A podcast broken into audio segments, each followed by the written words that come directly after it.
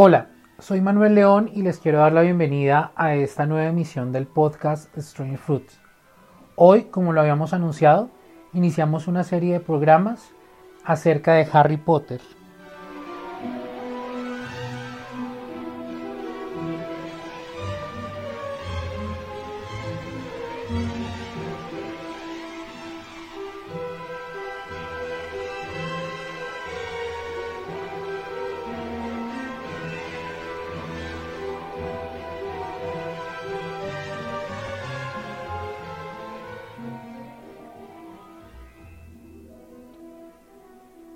Por sugerencia de algunos radioescuchas, vamos a cambiar un poco la dinámica que inicialmente habíamos propuesto para esta serie de programas. Inicialmente habíamos propuesto tres programas en torno a Harry Potter y una visión de estas obras a partir de la teoría jurídica y del derecho. Sin embargo, por sugerencia de algunos oyentes, vamos a iniciar primero con un programa de ambientación en torno no solo a Harry Potter, sino al fenómeno eh, literario, cinematográfico y cultural que esta obra de la británica J.K. Rowling ha tenido en el mundo.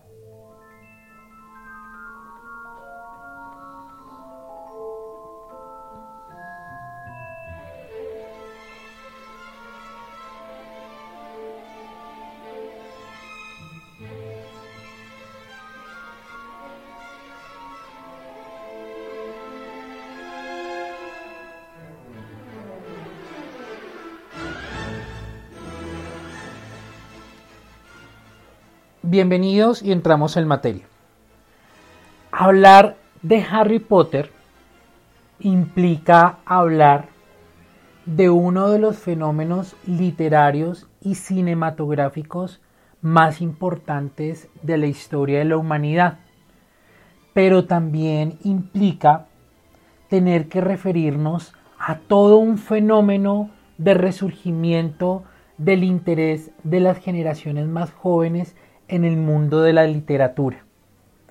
Y es que precisamente y quizá uno de los elementos que hacen de por sí mágica la obra de J.K. Rowling es la capacidad que tuvo de trascender el público objetivo al que iba dirigido. Inicialmente las obras de Harry Potter estaban dirigidas al público infantil, sin embargo, poco a poco se fueron apoderando de los jóvenes, adolescentes y adultos de todas las edades a lo largo del mundo. Adicionalmente, con la saga de libros y películas de Harry Potter va a suceder algo interesante. Y es que al ser una saga que se extendió por más de 10 años, tanto en la literatura como en el cine, implica que de alguna manera se convirtió en el cronista y la banda sonora de la vida de muchos de los que desde el primer momento nos dejamos cautivar por Harry Potter. Tanto para las generaciones que coexistieron a la emisión de los libros y de las películas, como a las generaciones que lo han venido conociendo ya pasados algunos años del último libro y de la última película. Pero adicionalmente, porque de alguna manera para los que nos dejamos cautivar desde el primer momento por estas obras, eh, entendemos que forma parte de la narración de nuestras vidas. Creería que la mayor parte de las personas que hoy nos estén escuchando y que traten de hacer el ejercicio de recordar en qué momento de su vida se encontraban, qué estaban haciendo cuando se dio el fenómeno de Harry Potter. Todos podrán recordar que estaban en el colegio, que estaban en la universidad, que se encontraban incursionando en el mundo laboral y que fue en ese orden de ideas en que tuvieron acceso a Harry Potter. Sin embargo, también de la misma forma, Harry Potter ha hecho visibles una serie de circunstancias con respecto a la niñez, a la juventud, a la adolescencia y a la adultez que es importante replantearse cada cierto tiempo.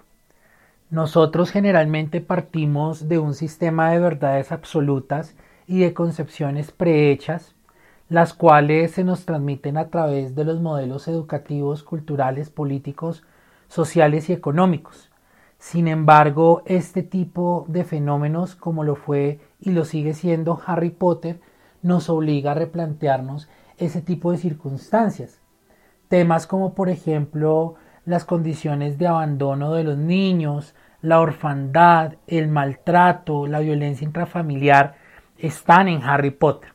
Y es una consecuencia natural que lo reflexionemos años después, décadas después de que por primera vez se nos propusiera este tipo de reflexiones como fue la obra de Charles Dickens.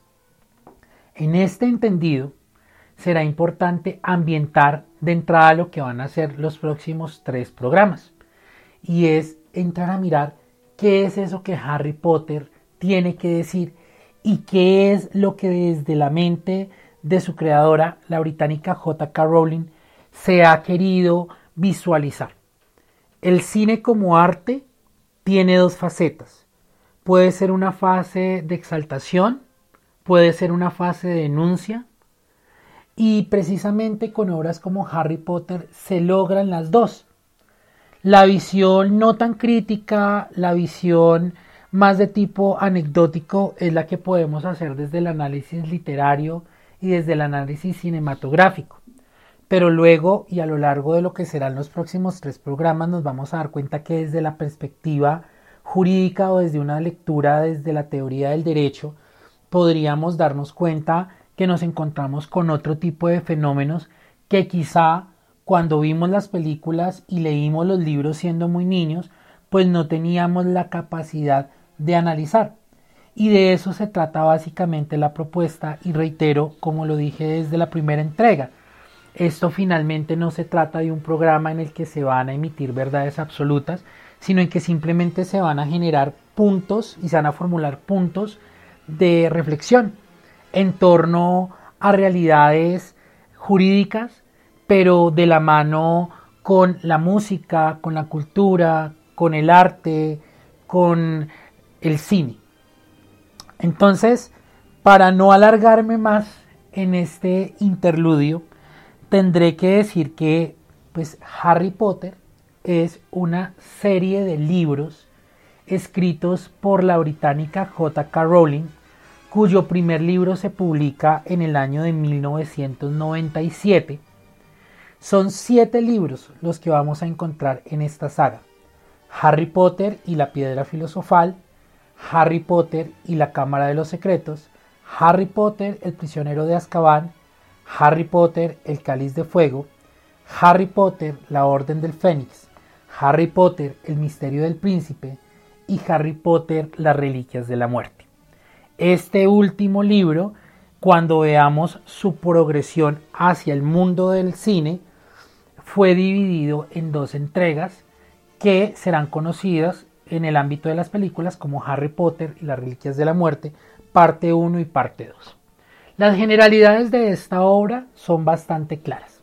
Nos cuenta la historia de Harry Potter, un niño que descubre en su cumpleaños que es hijo de un mago y de una bruja y que por tanto por sus venas corre sangre mágica. Y la manera como lo descubre es a través de una enigmática correspondencia que llega allí a la casa de sus tíos en Private Drive, en donde le informan que ha sido admitido para iniciar su formación en la escuela Hogwarts de magia y hechicería. Y después de eso, todo lo que se viene es abrumador. Es abrumador dentro de la dinámica del relato del libro y será abrumador en la película. Y será abrumador para todos los que desde el primer momento juramos lealtad a Harry Potter y a la casa de Gryffindor y a Albus Dumbledore. Pero la historia no queda allí. Harry Potter, cuando llega al colegio Hogwarts, tiene la posibilidad de conocer a los que se convertirán en sus grandes amigos para el resto de sus días, Hermione Granger y Ron Weasley. Ambos tienen una historia particular. Ambos han tenido una cercanía con el mundo de la magia diferente. Hermione es hija de un odontólogo, es una niña bastante inteligente, es una niña bastante come libros, es brillante, es suspicaz, es disciplinada, es seria. Y Ron es hijo de un funcionario del Ministerio de Magia y se ha movido toda su vida en el mundo de la magia. De la mano de ellos dos, Harry no solamente entrará a descubrir lo que es el mundo mágico, sino que además tendrá las más extraordinarias aventuras que nos relatan los libros y las películas de Harry Potter. Adicional a esto, existe una tensión entre el bien y el mal. Y en este caso, la personificación del mal que se cierne sobre las cabezas tanto del mundo mágico como del mundo mogol, es decir, de los no magos, está encarnado en la figura de Lord Voldemort. Y a partir de la primera película y del primer libro, vamos a entrar a mirar cómo se van dando, cómo se van urdiendo una serie de historias entrecruzadas y de descubrimientos paulatinos que nos llevarán, y esto lo hago muy general para evitar generar spoilers en las personas que de pronto al día de hoy no han tenido contacto y pueden llegar a tener contacto sea con los libros, sea con las películas, sea con las dos circunstancias, nos encontramos entonces con que eh, Harry va a cruzar las más grandes aventuras de la mano de sus amigos. En términos generales, eso es Harry Potter. Y esta ambientación era necesaria para poder adentrarnos, y digo adentrarnos porque precisamente eso es un proceso de construcción colectiva y de reflexión colectiva, adentrarnos en lo que será el mundo de Harry Potter. Podríamos demorarnos mucho más tiempo. Evidentemente, analizar las siete películas y los siete libros, las ocho películas, perdón, y los siete libros, nos tomaría un año entero, desde distintas perspectivas. Pero esos son los insumos básicos a partir de los cuales yo les renuevo mi invitación a que nos acompañen. Hoy, lunes festivo aquí en Colombia, vamos a tener la oportunidad de no tener uno, sino dos entregas de este podcast dedicadas a Harry Potter.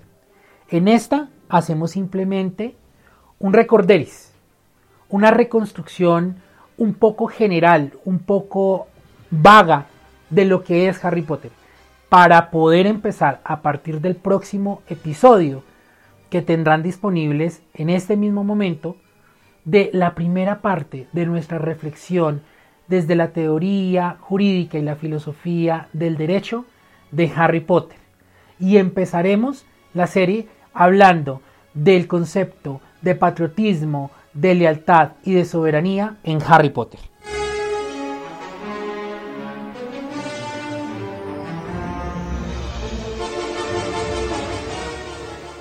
Desde ya agradecer a las personas que nos han oído y que han descargado las primeras dos emisiones del podcast.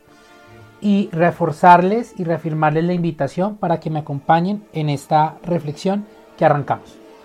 Entonces desde ya, bienvenidos.